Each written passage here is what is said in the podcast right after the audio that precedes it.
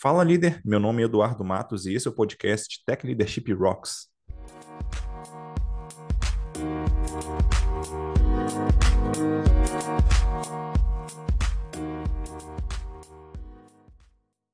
Antes de começar, eu queria deixar dois recados aqui. O primeiro deles é que agora o Tech Leadership Rocks tem um irmão, o podcast Além de Sênior.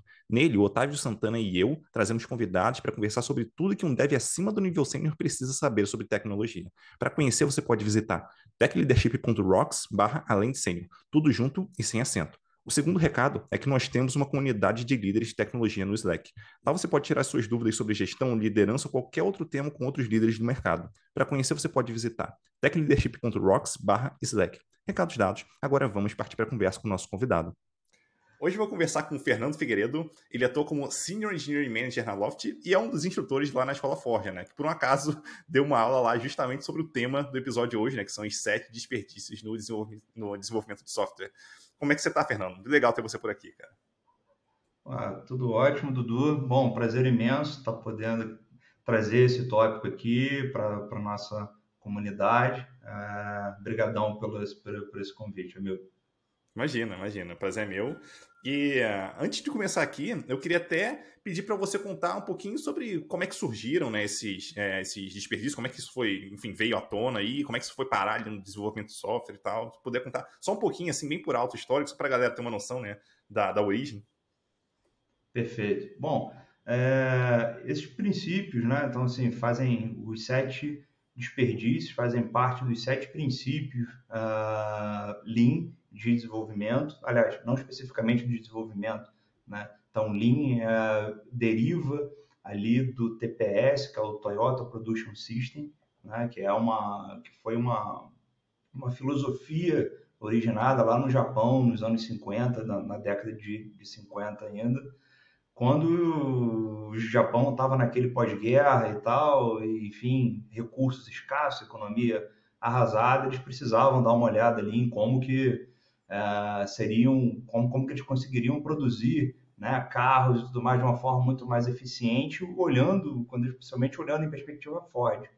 E aí, enfim, tem esses princípios que são antigos, derivam da indústria de manufatura, mas aí tivemos, né, eh, de um tempo para cá, um pouco mais recente, a Mary e o Tom Pompendick é, criaram né, um livro em que eles traçam de fato esses princípios, olhando sobre a perspectiva de desenvolvimento de software. Né? Então, e continua hiper atual, é facilmente intercambiável, tanto para a indústria de engenharia de software quanto para a indústria de manufatura. Uhum. E o, o curioso para mim é como que duas indústrias que são, vamos dizer assim, tem grande diferença na forma de trabalhar ali. Então, indústria de software que é, vamos dizer assim, tem um lado muito criativo, que está é, tá sempre fazendo alguma coisa diferente, ser comparada com uma indústria ali que, vamos dizer assim, é, é, onde a padronização é a parte importante, então você está pensando ali em conseguir fazer é, maior quantidade de coisas com maior qualidade possível no menor tempo, então, é, é, mesmo cenários assim bem diferentes, você consegue traçar alguns paralelos que ajudam ali em relação ao processo, então eu acho isso muito, muito interessante. É um negócio que, naturalmente, talvez a gente não, não imaginasse que a gente conseguisse fazer isso. Verdade, sim. É assim, curioso, assim, porque o, o, o, além desses sete princípios, a filosofia Lean, né, ela, ela abrange coisas que, sim, uh, que se aplicam facilmente, não só para a indústria de manufatura, a indústria ali de engenharia, elas se aplicam até para qualquer nicho de negócio, eu arriscaria dizer. Né? Então, ela tem os pilares que são muito fortes sobre é, confiar em pessoas, por exemplo, em melhoria contínua, que são comuns, acho que a qualquer, a qualquer indústria que a gente possa empregar. Né? Então, a, é bem fácil a gente conseguir fazer essa pequena correlação. Né? Uhum, sim. E, e você estava até comentando comigo, né, antes da gente começar a gravação aqui, sobre a importância é, de pensar em desperdícios nesse momento que a gente está na, na sociedade, enfim. É, queria que você comentasse um pouquinho sobre isso aí. Não, perfeito. É, a gente estava comentando um pouquinho antes que esse momento que a gente está vivendo agora, esse cenário de grandes incertezas, layoffs e tudo mais, né, que derivam de uma incerteza econômica mundial, inclusive, né, torna para mim, inclusive, esses princípios muito mais relevantes agora. Né? Quando a gente fala que a gente está buscando eliminar desperdícios dentro da nossa organização para sermos mais assertivos no que a gente vai, vai fazer, o que a gente vai entregar, para mim, assim, torna total relevante esse tópico agora. Né? Uhum. Muito bom, cara, muito bom. E para começar aqui, é, eu acho que já vale a gente pular para o primeiro, é, primeiro, vamos dizer assim, desperdício, né? Que é o trabalho parcialmente feito. A gente vai passar pelos sete aqui no episódio, a gente começa pelo trabalho parcialmente feito. Daí eu queria te perguntar exatamente o que, que como é que funciona esse, esse desperdício aí, como é que a gente faz para resolver? Perfeito. Bom, trabalho parcialmente feito, a gente pode entender uma das formas, né? Tem várias, né? Mas uma das formas que a gente pode tentar traduzi-lo é aquele só falta testar, tá pronto, só falta testar, né? Então você vai, começa uma coisa, deixa essa sua tarefa em algum estágio de, ali de fila, ali de espera e tudo mais, e já se compromete com uma outra tarefa. Né?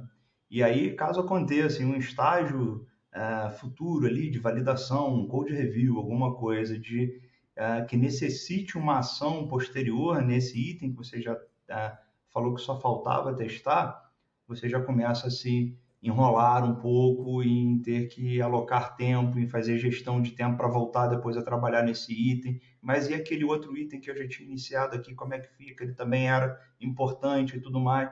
Enfim, então você vai gerar um desperdício ali de tempo, principalmente quando a gente olhar sobre o espectro ali de task switching, por exemplo. Né? Então, o cérebro humano ele tem, é, é, é ele tem um, um, um custo para fazer task switching, inclusive. Né? Então, a gente pegar de, novamente o escopo que a gente estava anteriormente e tudo mais, pegar o, o, que a gente chama ali, né, o famoso fio da, fio da meada, né? como é que eu volto para aquele nível de concentração que eu estava, né, né que já tinha entendido, estava hiper aprofundado ali e tal. Né? Então, uhum. esse custo de, de task switching, para mim, ele toca muito também nesse trabalho parcialmente feito, né? que a gente tem que voltar a parar depois a desenvolver aquilo ali.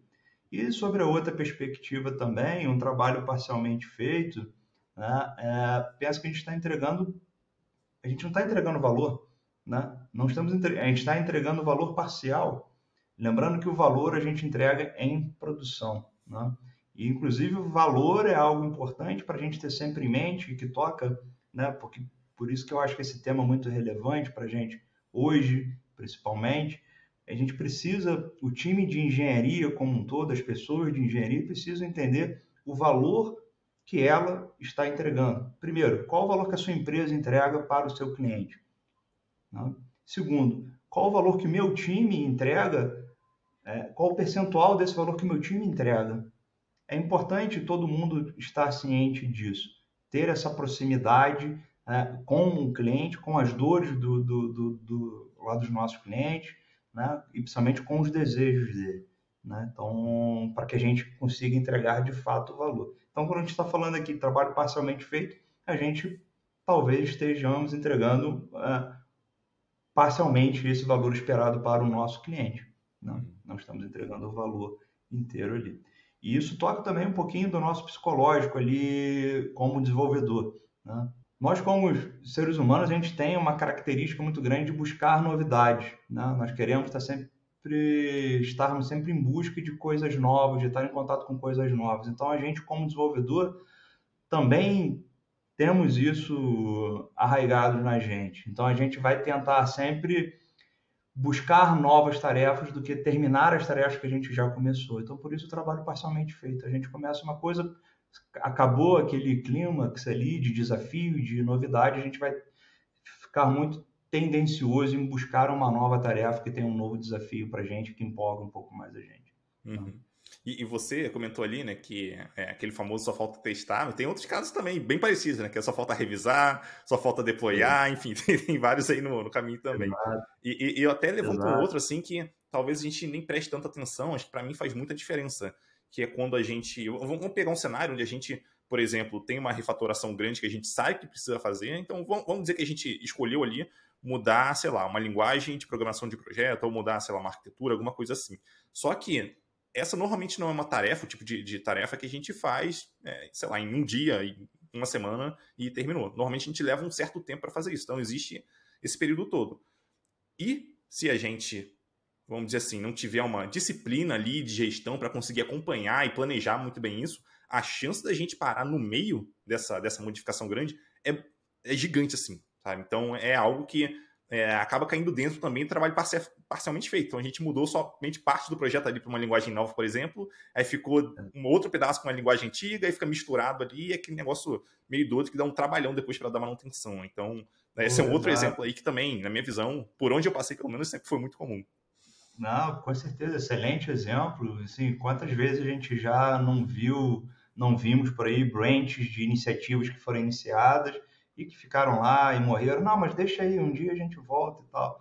Né? E eu acho que isso toca, inclusive, um, um papo rápido que a gente teve um tempo atrás aqui, né, sobre curvas J. Né? Então, tipo, vamos pensar de fato grande. Né? Então, de fato, o que a gente deseja fazer? É uma grande iniciativa, sim. É esse benefício que a gente vai ter, mas como a gente quebra ela em pequenas etapas, em pequenos entregáveis, exatamente para evitar esse choque, essa, é, é, é, esse, uh, esse tempo demais esperando até que venha um novo resultado e que pode acabar originando um trabalho parcialmente feito, né? uma branch, uma, uma, uma grande iniciativa, às vezes legal, pode perder o capital político ou perder a sua importância, dado o tempo que vai ser investido ali de longo prazo. Então, quebra sempre pequenas coisinhas, né?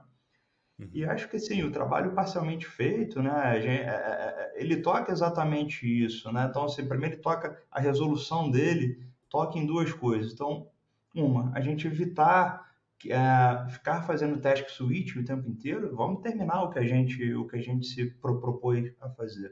Né? Então, controlar o nosso IP é a coisa mais importante que eu vejo, uh, de uma forma geral, até para a engenharia, para a gente se manter organizado, se manter leves no que a gente está fazendo e focado no que a gente está fazendo, mas também ele evita com que a gente é, alimente mais esse trabalho parcialmente feito, que gera aí débitos técnicos também, acho que é um outro efeito colateral muito comum de um trabalho parcialmente feito, em que a gente se propõe a tentar resolver algo muito rápido, ah, só para tentar atender ou resolver um bug, alguma coisa e tal, mas a gente esquece de repriorizar e voltar e evoluir aquilo lá que foi feito às pressas para sanar um problema pontual. Né? Então, note, é, é, a gente precisa ter maturidade realmente né, para saber comprar um débito técnico. Esse é fácil, todo mundo consegue. Mas a maturidade para pagar esse débito técnico, essa é a parte que eu acho que a engenharia muitas vezes ignora ou deixa ou deixa passar. Né? Uhum.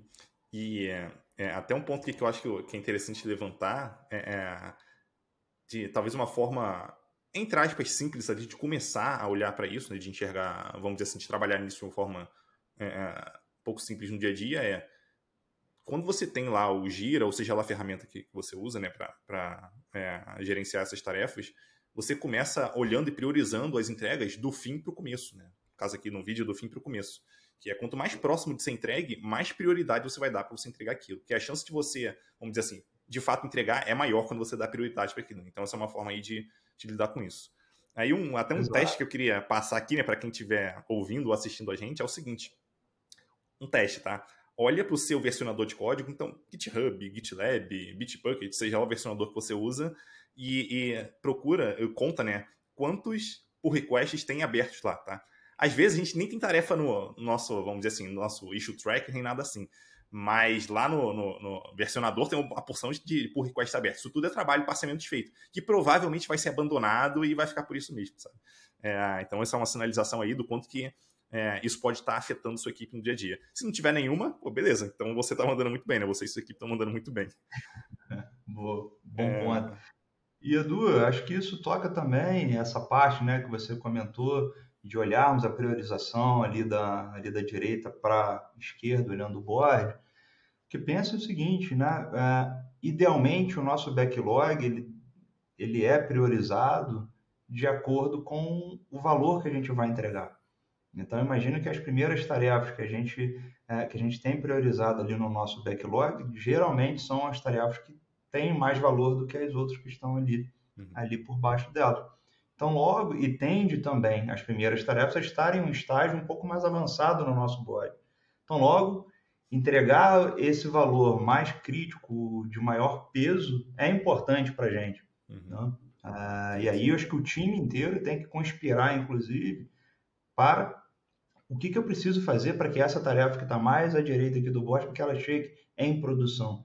Óbvio que a gente tem o owner dessa task, mas que todo time tem interesse em entregar esse, esse valor. Né? Uhum. Eu acho que toca um dos pilares do Lean também, né? Dali do, ali da formação de times, de, de team building, de é, espírito de cooperação, de respeito a pessoas, etc. Uhum. Total. É, daí eu queria pular para o segundo, segundo desperdício aqui, que são as funcionalidades ah. extras. Daí eu queria que você explicasse exatamente o que, que, que, que é isso aí. Ah, esse é ótimo, né?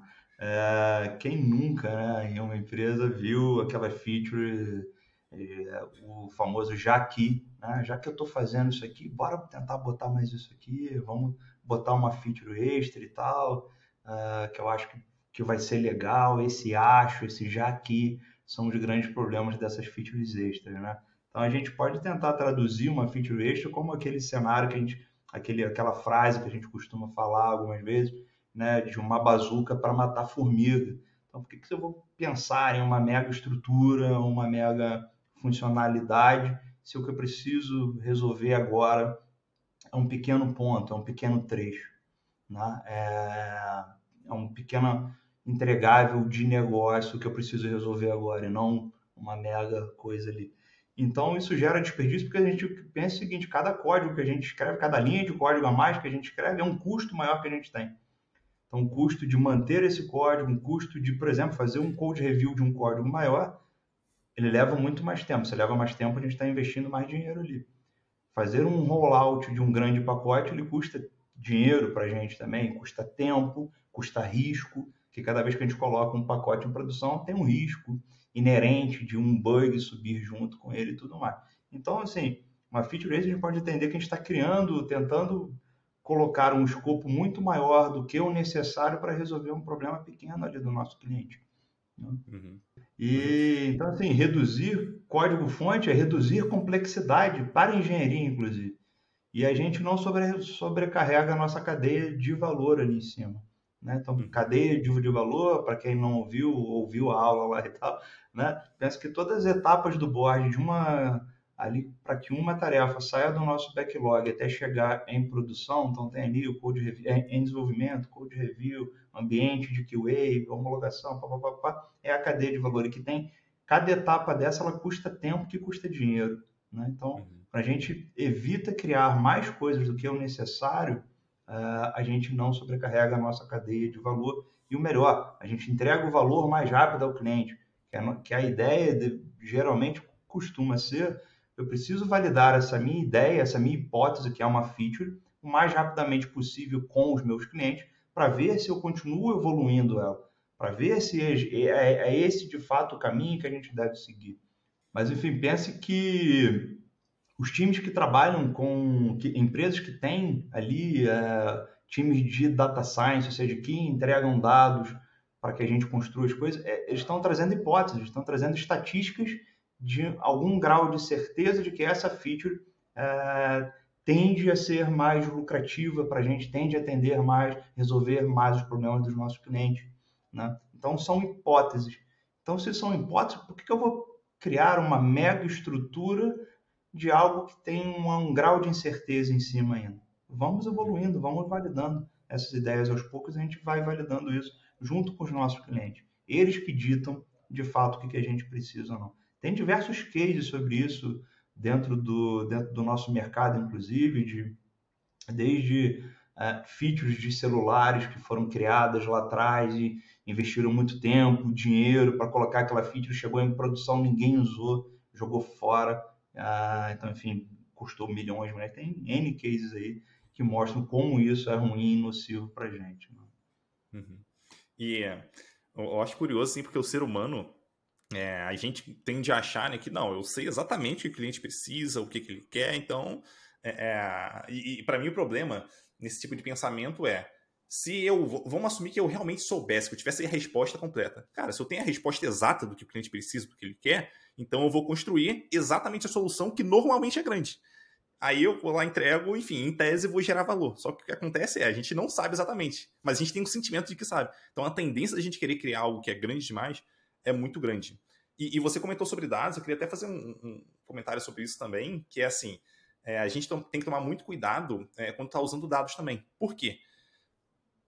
Se a gente, até o pessoal fala, né? Se a gente estrangular os dados, eles respondem exatamente o que a gente quer. Então existe esse possível viés aí, né? A gente está olhando para os dados de um, enfim, de um ângulo ali, é, é, vamos dizer assim, é, é, um pouco diferente e ele vai responder o que a gente quer, a gente usa isso para criar uma funcionalidade que talvez nem precisasse criar. A gente imaginou que fosse gerar valor e não gera. Então, mesmo quando a gente usa dados, não é só porque está usando que garante uma entrega é, perfeita, vamos dizer assim. Obviamente ajuda, mas ainda assim tem que tomar cuidado ali por conta de, de vieses naturais que a gente, enfim, acaba tendo ali.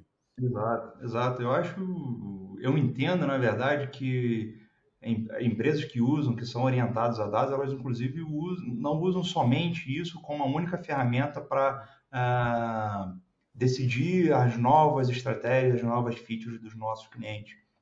Ela usa isso, talvez, em conjunto com entrevistando os próprios clientes. Né?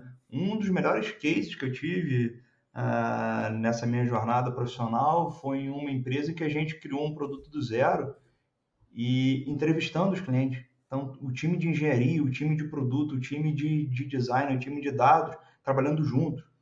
Nós fomos evoluindo uma features ou todo o nosso sistema junto com os nossos clientes. Então, eles começaram com uma certa dor, com uma certa demanda, e ao longo do tempo eles foram evoluindo e pedindo, pô, e se tivesse isso, se tivesse aquilo? Então, tipo, não usar os dados como a única ferramenta, obviamente, mas como mais uma uhum. ferramenta para guiar as próximas features, as próximas estratégias que a gente vai ter a nível de produto. Né? Total, total. Daí eu queria pular para o terceiro desperdício aqui, que são os handoffs. Eu queria pedir para você comentar um pouquinho sobre o que, que são eles aí, enfim, como é que funciona aí no dia a dia. Perfeito. Handoff a gente pode entender como toda, toda etapa em que a gente precisa trafegar conhecimento ou delegar ou passar a responsabilidade para, para outras pessoas. Então, desde a hora, por exemplo, do nosso refinamento, em que as pessoas de produto uh, entregam para a gente, olha, nós temos essa hipótese aqui, como que a engenharia viabiliza isso, como que vocês vão se organizar para entregar isso? Né? É um momento que está acontecendo um handoff ali o que, que acontece nesse, nesse handoff? Algum conhecimento ele se perde. Né? Então, por melhor que seja a explicação, por melhor documentado que seja, a gente não consegue capturar todas as nuances que estão envolvidas nessa passagem de conhecimento ou de responsabilidade. Então, a ideia é que a gente evite ao máximo a quantidade de handoffs que acontecem dentro do nosso fluxo de valor.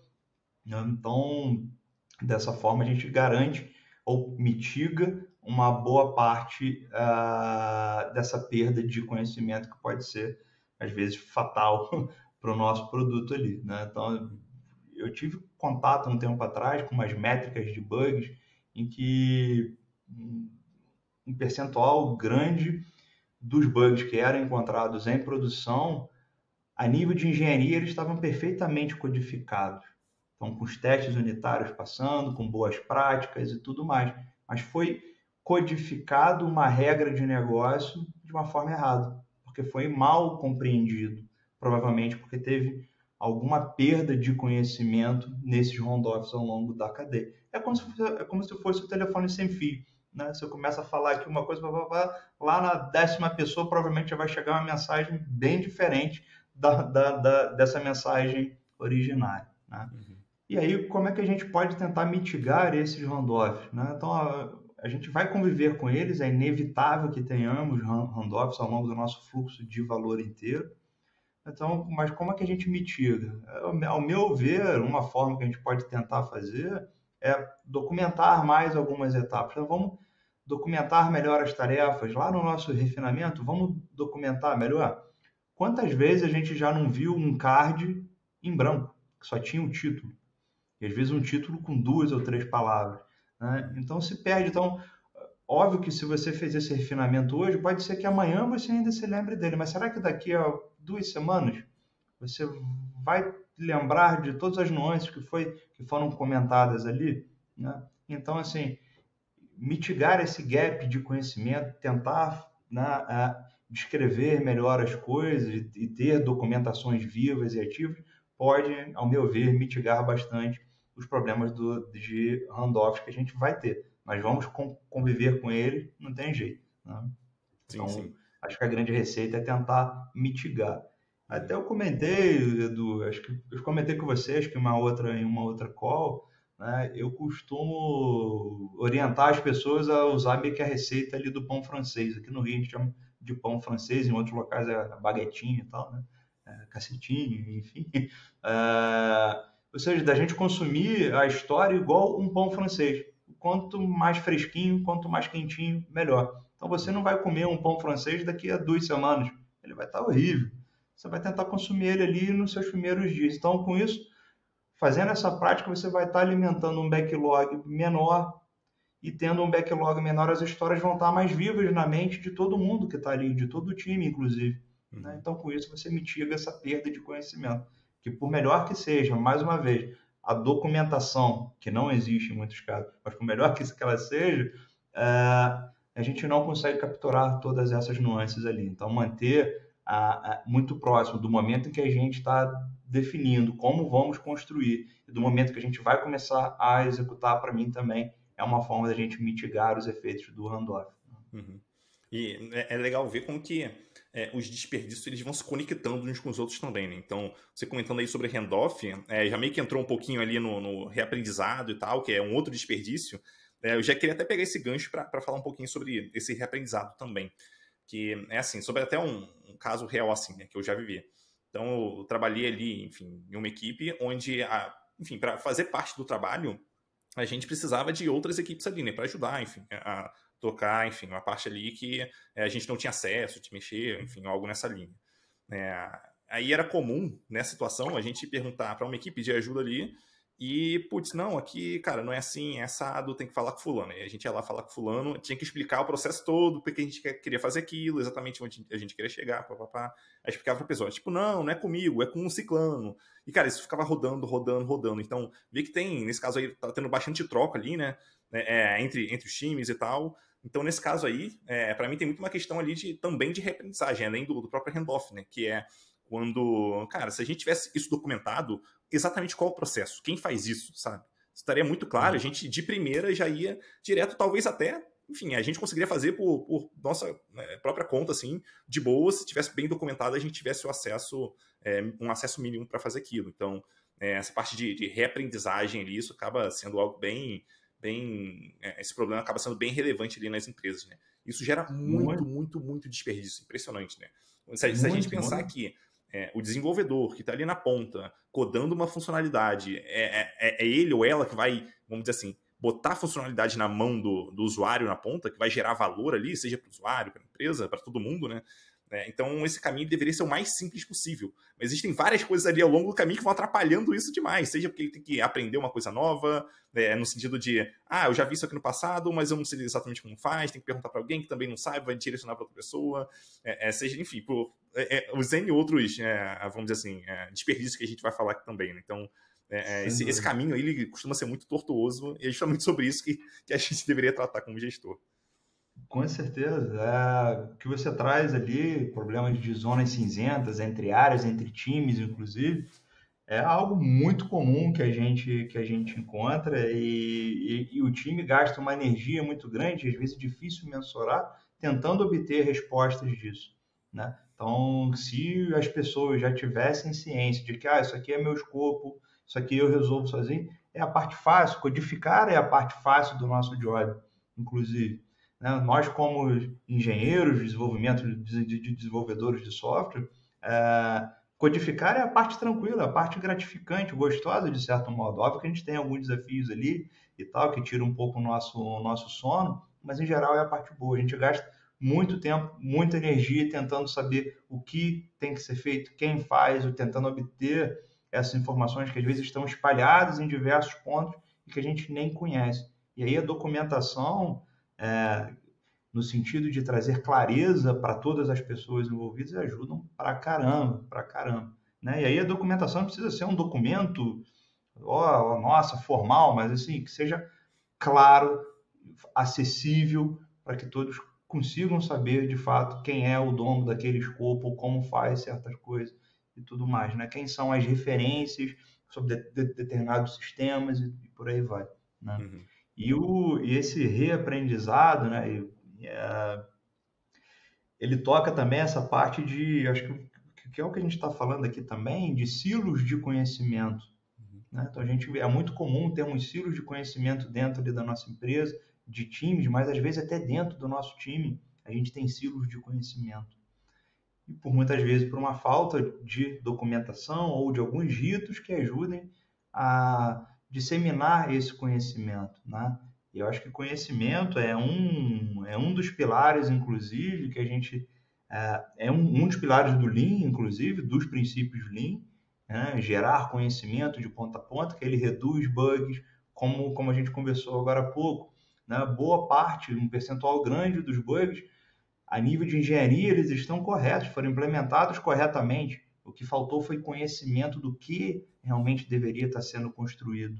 Né? Então, note que a falta de conhecimento faz com que a gente gere desperdício, que gera quer criar bugs e depois voltar a trabalhar nele, por aí vai. Né? Então, mitigar é, é, é, esse desperdício de reaprendizado através ali de documentações claras, de promover talvez algumas tech talks, às vezes talks internas ali do time, vamos separar uma horinha, explica esse sistema aqui que só você mexeu e tal, né? Que às vezes a pessoa perde até o direito de morrer porque só ela mexeu naquele sistema. E fulano, você não pode tirar férias. Então, ou seja, tem diversos impactos dentro da empresa, às vezes no time, que, que gera esses silos de conhecimento. Né? Uhum. Mas em contrapartida, eu te pergunto, assim, eu já vivenciei também empresas que tinham excessos de documentações. Né? E muitas vezes documentações em excesso, elas tendem a estar defasadas. E aí as pessoas podem se basear também, né? em documentações antigas, defasadas, arcaicas, e gerar também outros problemas decorrentes disso. Não sei se você já passou por isso aí também, mas eu já vi, já vi isso dando problemas sérios dentro das empresas aí. É, eu, eu não cheguei a passar por isso, não. Felizmente, nas empresas onde eu trabalhei até hoje, é, ou a gente não tinha documentação, que também é um cenário muito ruim, ou a gente tinha alguma documentação ali que ajudava a gente. É, mas eu é, entendo, assim, nesse esse cenário que é, talvez empresas mais tradicionais e tal, talvez não, não, é, não evoluíram tanto nesse sentido, tem, tem um pouco mais de dificuldade. Então é um ponto aí é, a se considerar também. E uhum. É, um, um, outro ponto que eu queria é, até mencionar, só para a gente fechar, né? Vamos dizer assim, esse parte de handoff, esse reaprendizado, a gente pegou o MIC 2 aqui de uma vez só, é, é que aí falando especificamente de handoff, a gente imagina normalmente que é, vamos dizer assim, o, o que leva, o, o que faz a gente levar mais tempo para entregar uma tarefa é, é se a pessoa é veloz ou não, enfim, resolvendo ou codando aquela tarefa ou fazendo algo assim. Normalmente não é. Normalmente o que torna lenta uma entrega é o tempo que ela fica esperando entre etapas, tá? Então, por exemplo, é, eu levo, sei lá, um dia para codar uma tarefa, mas ela passa três dias em revisão. Ou então eu passo, sei lá, dois dias codando uma tarefa, até uma semana codando uma tarefa, vamos dizer, mas ela passa, sei lá, três semanas só para, sei lá, o Product Manager validar para a gente poder botar em produção. Então, esse tipo de coisa ela costuma acontecer com muita frequência. Só que como a gente não costuma olhar para filas com frequência, então a gente não percebe uhum. isso. É muito fácil olhar para a pessoa que, entre aspas, está demorando. Mas agora, quando ela está parada numa fila, a gente não percebe. Então, é, é muito Exato. importante ter isso em mente para, em vez de primeiro começar pelas pessoas, né, porque elas estão lentas, vamos dizer assim, é a gente olhar, tá, onde que essa tarefa está ficando parada ao longo do desenvolvimento até ela chegar em produção. Isso talvez até começando desde lá do Product Manager, mas como a gente está falando aqui provavelmente com líderes de, de, engenharia, desde que a pessoa começou a codar até entrar em produção, quais são as etapas ali e quais são esses momentos onde a tarefa normalmente está parada esperando alguém trabalhar nela, seja para revisar, para fazer um teste, para, enfim, para deployar até. Então é muito importante olhar para esses tempos que ela fica parado em filas ali, esperando para, enfim, ir para o próximo estágio. Pô, perfeito. Assim, é, é, as ferramentas atuais que a gente tem aí de board, o Gira ou qualquer outro, Trello e tal, elas têm ferramentas que facilitam a gente extrair essas métricas de, de tempo de fila, inclusive.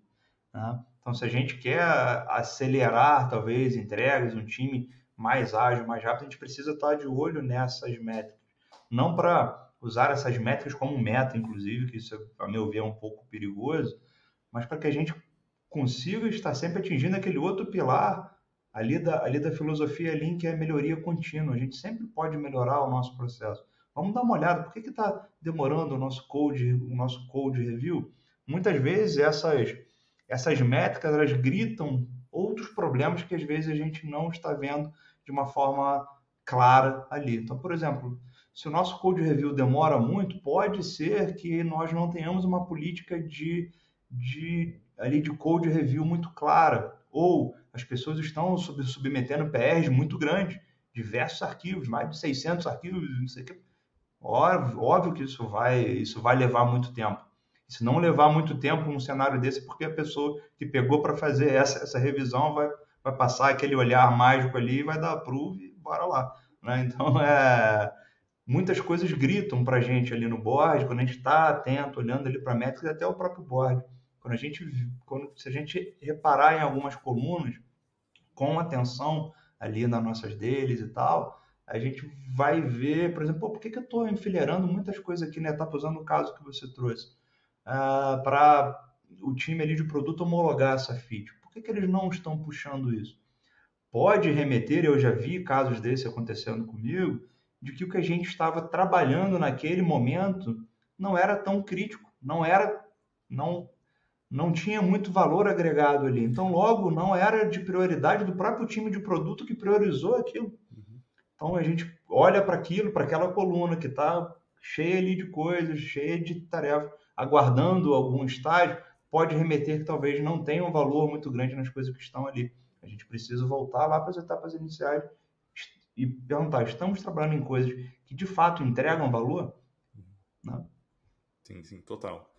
E aí eu queria passar para o próximo é, desperdício aqui, que são os atrasos, tá? Eu queria começar esse é, contando aqui algo que aconteceu comigo no passado. Aí eu passo a palavra para você, Fernando, também contar aí é, o que você, enfim, considera sobre esse, esse, desperdício e tal, da experiência que você tem vivido, talvez. É, daí a, o que eu vivi foi o seguinte: eu, eu trabalhei numa equipe no passado onde era uma equipe que, é, vamos dizer assim, ela apanhava muito por levar é, é tempo, muito tempo para conseguir fazer uma entrega, tá? Ou conseguir fazer as entregas, vamos dizer assim. Então a culpa é, da demora das entregas era sempre da engenharia, né? Como o pessoal costumava falar. Aí, beleza. Teve um dia que eu decidi é, medir isso aí, né? Pô, deixa eu medir aqui ver o que está acontecendo, né? Ver onde que a tarefa está parando tal, o tempo, onde está levando mais tempo para a gente poder atuar.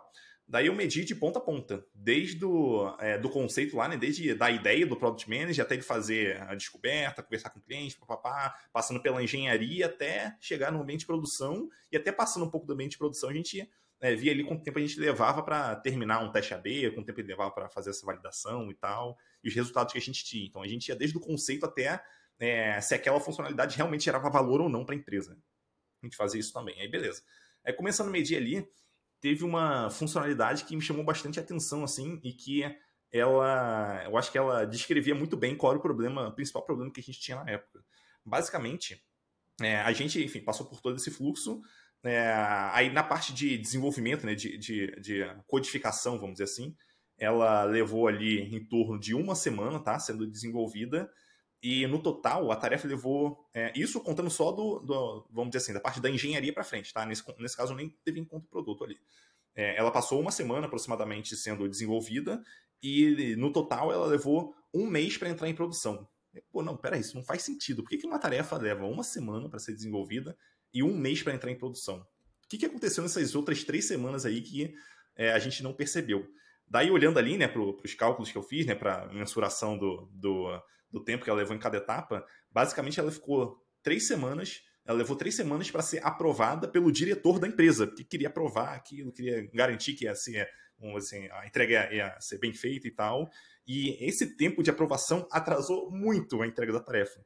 Então, normalmente, quando a gente fala de atraso, isso acaba envolvendo ali, é, vamos dizer assim, pontos onde a tarefa ela não deveria ficar parada por tanto tempo, mas ela acaba ficando porque, sei lá, tem um gatekeeper ali que fica travando aquilo, é, ou porque, sei lá, a gente está esperando né, a resposta de alguém sobre alguma dúvida que a gente teve, vamos dizer que alguma regra de negócio que ninguém sabe direito como é que funciona, alguém vai ter que pesquisar ainda. Então, normalmente, quando a gente fala de atraso, a gente está falando de, de cenários né, é, semelhantes a esse. Então, é muito importante aqui, na minha visão, né, para quando a gente for começar, que a gente comece é, com idealmente com tudo que a gente precisa para de fato fazer aquilo, porque senão ela vai parar no meio do caminho, isso vai ser ruim. É, e, e, e, evitar também ter gatekeepers ali, né? Então, idealmente, trazer para a própria equipe a decisão do, de, de, como que ela vai tocar a tarefa dali para frente. Se ela vai entregar, se não vai, se quer fazer alguma validação antes, se não quer. Porque provavelmente a equipe ela sabe muito melhor do que o diretor se, se ela pode ou não saber é, subir aquela funcionalidade. Ou pelo menos deveria, né? Se não, se não sabe ainda, é algo que aquela equipe deveria estar trabalhando para alcançar. Com certeza. Sim, e você toca, eu vou pegar esse ponto final que você trouxe ali, de que a equipe talvez conheça mais do que o próprio diretor, e isso não é demérito ali do, ali do diretor e nem mérito talvez ali da, ali da própria equipe. Se a gente fosse fazer uma analogia, imagina ali a, a empresa que produz carros, né? Então, se você fosse entrevistar a pessoa que está botando a mão na massa, sei lá, a pessoa que bota o motor do carro, dentro do chassi, se fosse perguntar para ele, por que, que você faria aqui? Qual insight você tem para que o seu trabalho rode melhor e tudo mais? Com certeza surgiriam insights do, do tipo, olha, se você aumentar essa carroceria em um centímetro, eu consigo botar esse motor aqui que hoje leva 40 minutos em 20 minutos.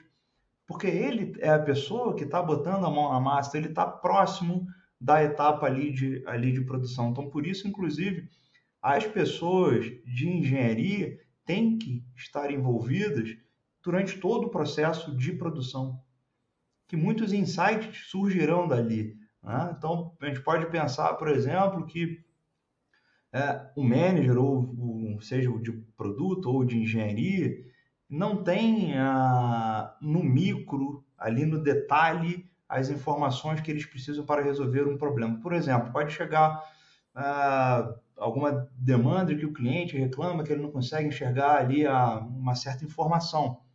O desenvolvedor que está com a mão na massa, que olha o código todo dia, olha banco de dados e tudo mais, ele pode, ora, eu já tenho essa informação, já vem até nesse endpoint, eu só preciso exibi-lo. Às vezes é tão simples. E aí, até que isso venha do time de produto para o time refinar, pensar numa solução, olha quanto tempo você gasta. Então, por isso a importância das pessoas estarem próximas das tomadas de decisão, das próximas features e tudo mais que irão acontecer. Eu peguei esse gancho aí, mas é, eu acho ele extremamente importante também para esse, esse cenário aí de atraso, que esse atraso a gente pode entender também que é, é o atraso de entregar valor que o cliente precisa e quando ele precisa, né? Uhum. Um, então esse estado aí de atraso, de espera, etc e tal, também pode remeter uma, uma perda do time to, to market. Então você trouxe um exemplo ali de meses, de um, uma feature que levou um mês para ir para a Prod. Então imagina, imagina que você esteja num cenário hiper competitivo, que é o cenário que a gente está vivendo hoje. A gente precisa entregar valor o quanto antes, para isso ele eliminar desperdício, ser mais assertivo, é algo que dita muito o que a gente precisa hoje, uh, um mês, ou seja, a gente pode ter perdido o time to market, outras empresas terem lançado esse, essa mesma feature, esse mesmo produto e perdemos isso. Eu já vivi isso.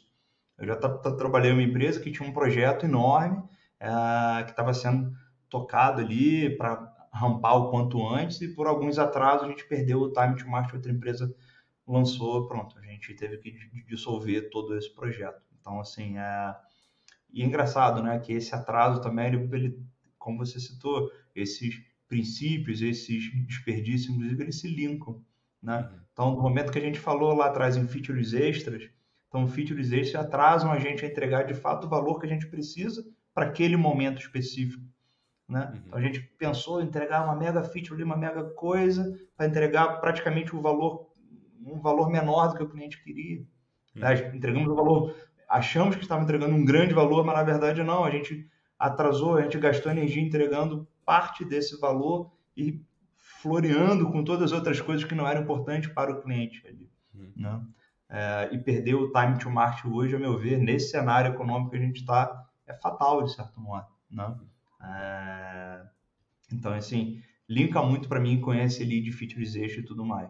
Mas não só, uh, do, assim, eu acho que se a gente for tentar pensar em atraso de como uma forma mais ampla, a gente pode olhar que, que a gente precisa mapear a nossa cadeia de valor de tal modo para que a gente consiga identificar as filas inteiras.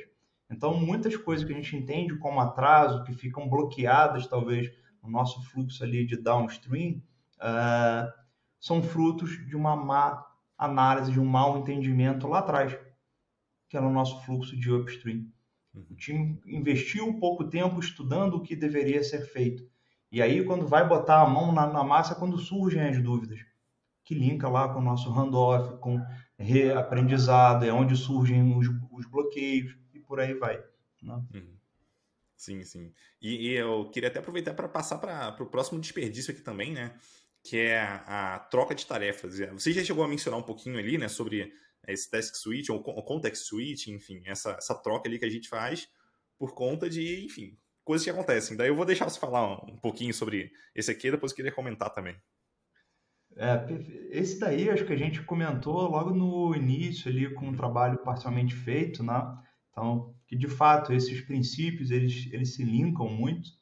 Então, se eu fosse resumir esse princípio, ele é muito aquela frase clássica ali do, ali do LinkedIn, pare de começar e comece a terminar, né? Então, daquela cultura que a gente tem de querer estar sempre iniciando coisas novas e tal, a gente pode acabar fazendo essa troca de tarefas e a gente nunca entrega o valor que a gente deveria estar entregando, né?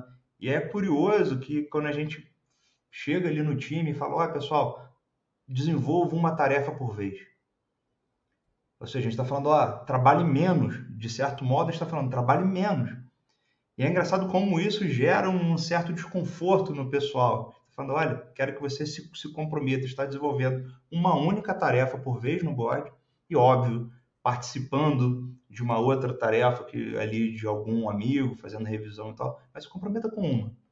Né? E como é que isso gera um certo desconforto dentro ali do time, é curioso isso, né? Mas por que isso? Quando a gente fala que a pessoa, para que ela garanta que ela esteja focada em uma única tarefa, a gente está falando que ela dê foco totalmente àquela tarefa, que ela não crie distrações em cima daquilo para que ela, primeiro, tenha mais qualidade no que ela está fazendo. Né? Se você fica trocando ali de contexto rapidamente, de certo modo, é um handoff que você faz com a sua própria tarefa.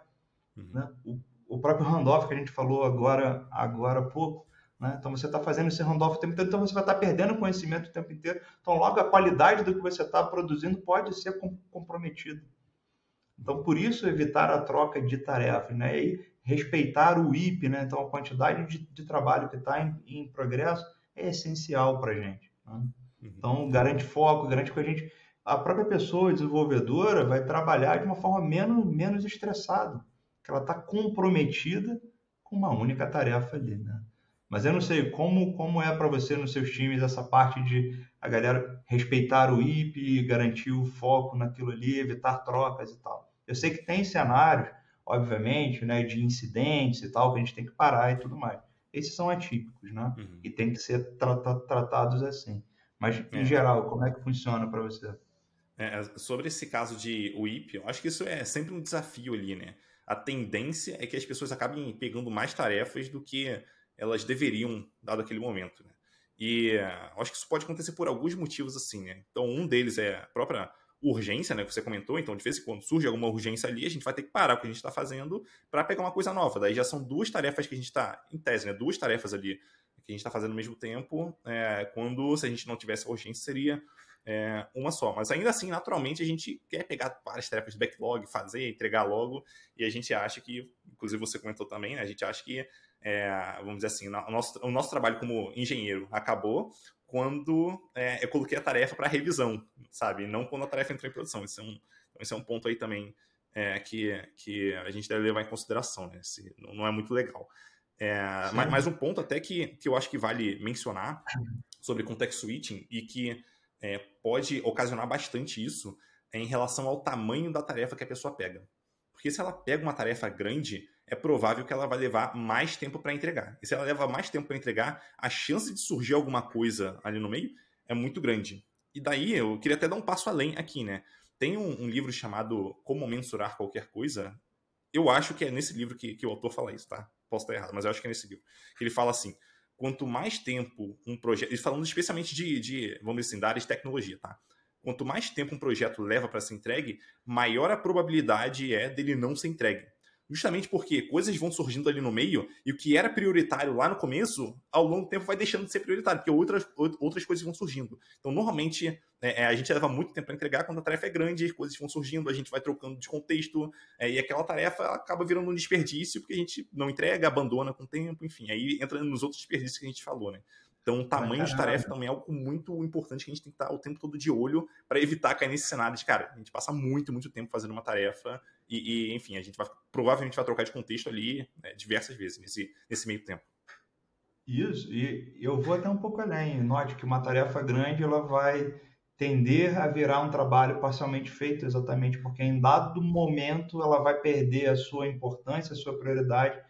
Pessoas ficarão tentadas a parar essa iniciativa no meio para puxar as novas importâncias, as coisas mais críticas, as coisas mais importantes ali para o time. Né? Uhum. Isso linka, por sua vez, também com aquele conceito ali de, ali de curva J. Então, se você tem uma tarefa muito grande, ela é um grande J, em que vai levar mais tempo para você recuperar ou pegar o tempo investido uh, nela para que você de fato colha esse esse benefício. Então, quanto maior a iniciativa, maior vai ser o tempo para você colher de, de volta esse esse benefício.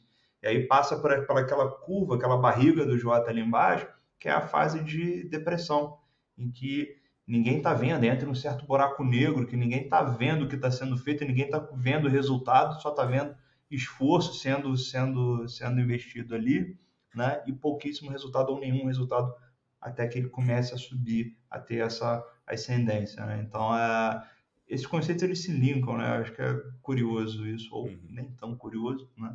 Mas eles estão sempre se é, fazendo conexões entre eles. Né? E aí Boa. acho que vale, é por isso que eu acho que o processo tudo isso se casa, se fala, né? a gente ter um bom upstream junto com o nosso downstream, um bom rito de refinamento, saber quebrar as técnicas em lotes padronizados. Aí, enfim, tem gente que gosta ali do Fibonacci, tem gente que gosta ali do short size, PMG, whatever. Né? Enfim, mas o importante é tentar ter lotes padrões de, de trabalho tende também a mitigar trocas de tarefa, que tende também a mitigar trabalho parcialmente feito. E por aí vai. Muito bom. E é, para a gente ir para o nosso, nosso último é, desperdício aqui, são os defeitos, eu queria te perguntar aí, como, como é que você normalmente encara defeitos? O que, que é? O que, que você considera por defeito? E por que, que isso costuma ser um problema ali, costuma ser um desperdício muito grande? Perfeito. Bom, a gente pode entender defeito como algo que uma pessoa trabalhou toda a cadeia de valor participou dessa entrega, ou seja, codificou. Aliás, antes disso, né, lembra que para uma, uma, uma tarefa nascer, ela idealmente passou por algum rito de refinamento, de design, de desenhos, de diversas reuniões que foram investidas ali, foi para o nosso backlog, a pessoa puxou, codificou, enfim, aquela esteira inteira até chegar em prod foi investido muito mais tempo do que o tempo de codificação em si. E aí, quando chega em prod, esse pacotinho, esse artefato, ele volta, que a gente encontrou um defeito ali. Então, não só a gente não está entregando um valor para o nosso cliente, como a gente está entregando uma experiência ruim para o nosso cliente. E talvez a gente macule um pilar para mim que pode ser até o que o valor que a sua empresa vende para o cliente, por exemplo, credibilidade, confiança. Se você trabalha principalmente com o mercado financeiro, se recorrentemente chega uma feature que não se comporta como esperado, o seu cliente pode começar a ter receios. Ora, será que essas pessoas sabem o que estão fazendo realmente? Né? Então, assim, tem, um, tem diversos impactos que um, que, um, que um defeito gera. E ele é um desperdício, a meu ver, porque a gente vai ter que retrabalhar nele. Provavelmente a gente não vai investir o mesmo período de tempo que foi investido para criar ela ali de, ali de ponta a ponta. Né? mas sim teremos que retrabalhar nessa, nessa tarefa e exercitar também boa parte dessa cadeia de valor novamente. A gente vai ter que abrir um PR, abrir revisão, rodar o pipeline, talvez pedir homologação e tudo mais. Então, é um desperdício enorme, a gente está trabalhando duas vezes. Acho que a gente já comentou sobre ele aqui ao longo da, uh, desse nosso papo, né? Muitas vezes os defeitos ocorrem, é importante a gente tentar encontrar a natureza do defeito, por que, que ele ocorreu, e não a pessoa, por que, que a pessoa, qual foi a falha da pessoa. Tem que entender qual foi a falha do processo, por que, que esse defeito ocorreu. E aí tem aquelas técnicas dos cinco porquês, que você vai perguntando recursivamente o porquê, por que, que o defeito chegou, por que, que isso aconteceu, papapá, que você vai chegar mais próximo ali da causa raiz e vai revisitar o seu processo e tentar entender onde foi o furo. arrisco dizer, na grande maioria das vezes o furo foi por uma má análise da tarefa que estava sendo feita lá atrás. Uhum. O time não investiu tempo suficiente para estudar a tarefa, documentar a tarefa, entender. E custa caro isso. Né? É...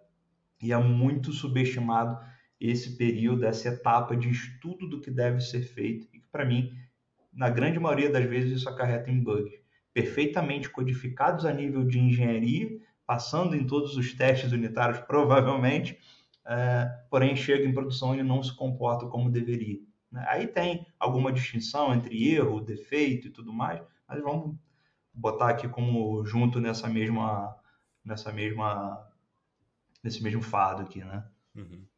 E é, um, um, ponto ali que talvez fique até um pouco escondido é que é, se, se a gente tem muito defeito, a gente vai ter que parar toda hora. Se a gente para toda hora, a gente entra, é, no caso ali do, da troca de contexto, né? dependendo da criticidade do, do bug e tal, é, sem, sem contar que quando a gente está resolvendo um bug, a gente não está tendo só, vamos dizer assim, um custo de resolver o bug, é, tira, colocando esses custos que você já mencionou, né?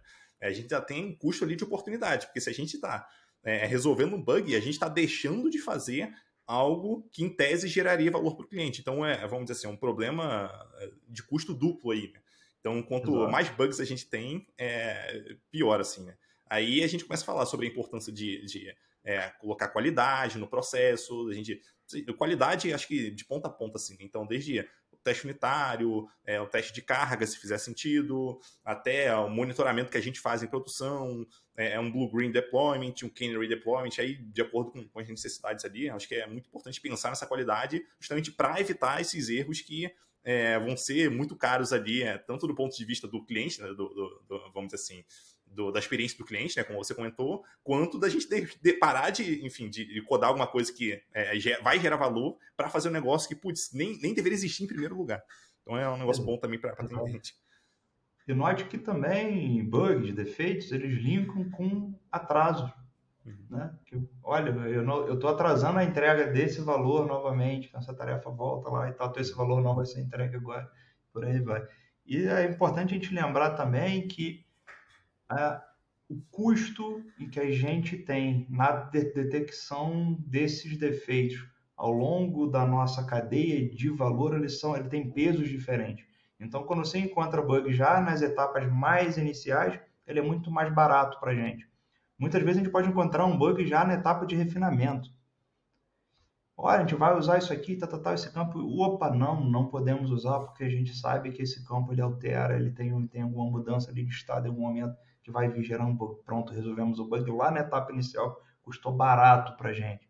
Ou na etapa ali de code review, ó, e você esqueceu dessa regra aqui, pô, que bom só que ele já tem um custo um pouco maior, a gente já investiu um tempo estudando a tarefa, documentando, fizemos reuniões, você parou um tempo para codificar e pegamos aqui na etapa de code review. E por aí vai.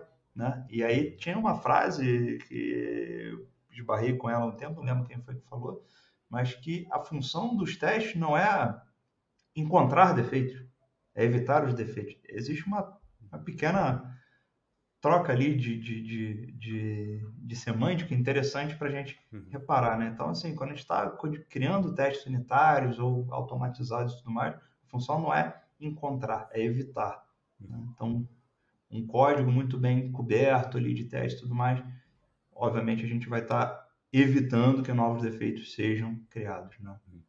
Muito bom. É, daí eu queria abrir esse espaço aqui para você passar a sua mensagem final, fazer seu jabá, se você quiser, fica à vontade.